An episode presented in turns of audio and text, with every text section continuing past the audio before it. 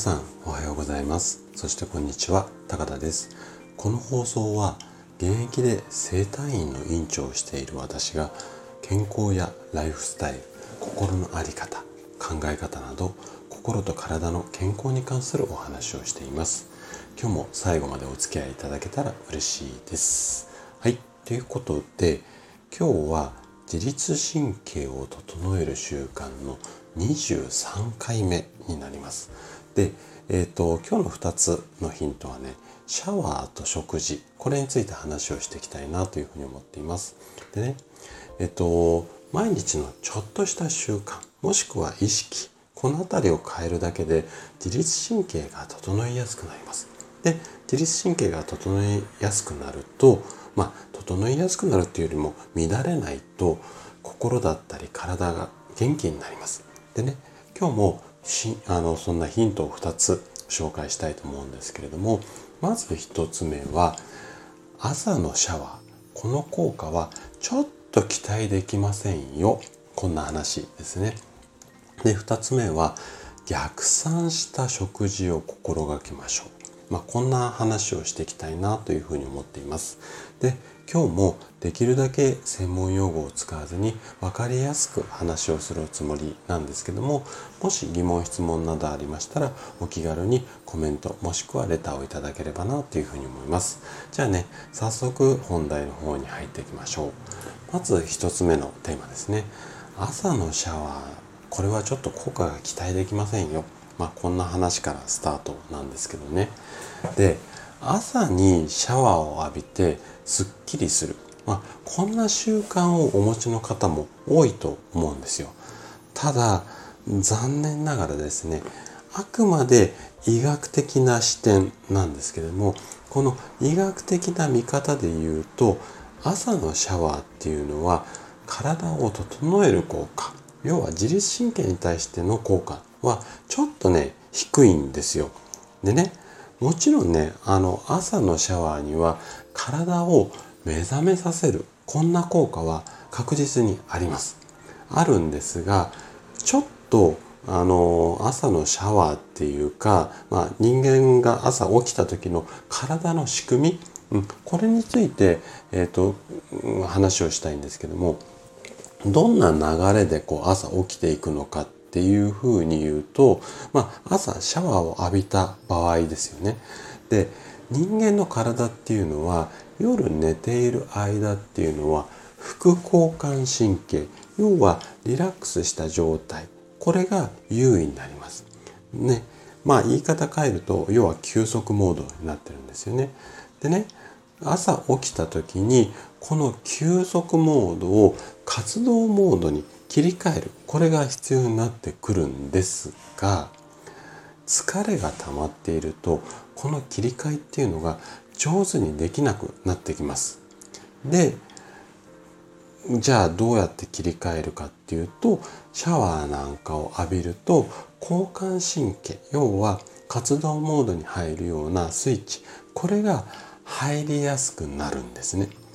でこれが朝のシャワーの効果なんですけども、ただね、ちょっとね、注意していただきたいっていうところがあるので、ここがね、今日お伝えしたい最大のポイントなんですよ。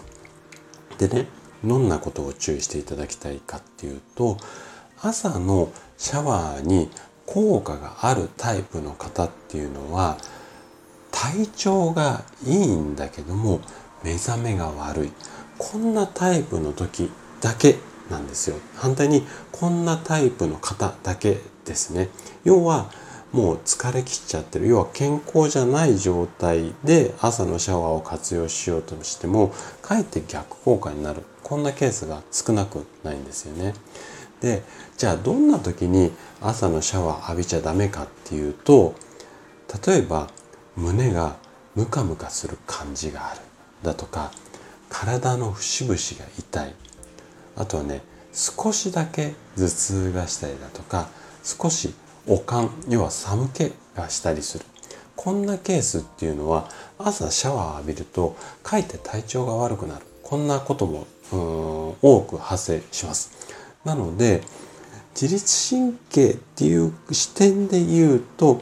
朝のシャワーだけじゃなくってやっぱりね夜の入浴。これをうんとしっかり行うことで整いやすくなるのでシャワーよりも夜の入浴この辺をねちょっと意識していただければなというふうに思います。はい。じゃあ今度ね2つ目のヒントですね。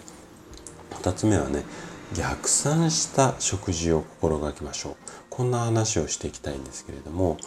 あの体の状態をね整えるために暴飲暴食をしない。この考え方に文句っていうか異論がある方こういった方はもうほとんどいないと思うんですよね。でねここでね意識していただきたいのが一日を逆算した食事なんですよ。でね逆算した食事って言われてもちょっとねピンとこない方も多いと思うので具体的にちょっとお話をしていきます。で例えばなんですけども今夜が飲み会があるよだとか夜は家族で焼肉に行く。要は夜ちょっとヘビーになりそうだよとか偏った食事になりそうだよ。こんな時にはランチを軽めにしたりとか。あと飲み会が入ってる時はまあ体調に合わせた狩猟。要はちょっと疲れてるなとか、うん、忙しかった時の飲み会なんかちょっと抑え、うん、お酒を控えめにしたりだとか。要は今の自分の状態に合わせた食事バランスにする。この辺りがね非常に大切になってきます。で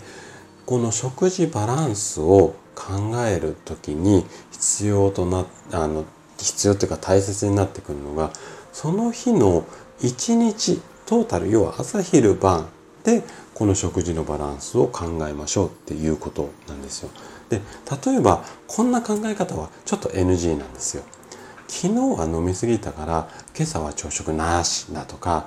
うーんさっきダメだったから次こうするみたいな感じじゃなくて一日トータルして見てほしいんですよね。で、えっと、食べ過ぎた翌日にこう食べないようにするみたいなのはやらないよりやった方がいいんですけれども体にとって大切なのはその日の一日の中で調整する。なのでさっき言った通り、うんと、夜ヘビーになりそうだったら昼ちょっと、うん、少なめにするみたいな感じでその日の一日の中でこうバランスをとっていくこれがねすごく大切になってきます。というのも若いうちっていうのはそんなに影響ないんですけども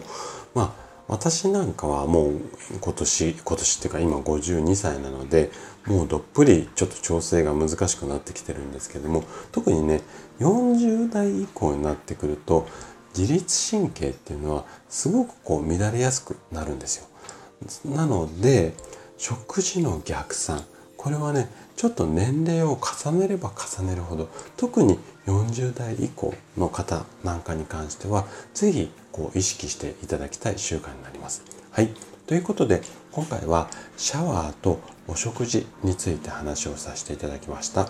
最後まで聞いていただいたあなたがですね自律神経を整える習慣これを身につけることで快適な毎日を過ごせるようになります今日の2つのヒントがあなたの参考になれば嬉しいですそれでは今日も素敵な一日をお過ごしください最後まで聞いていただきありがとうございました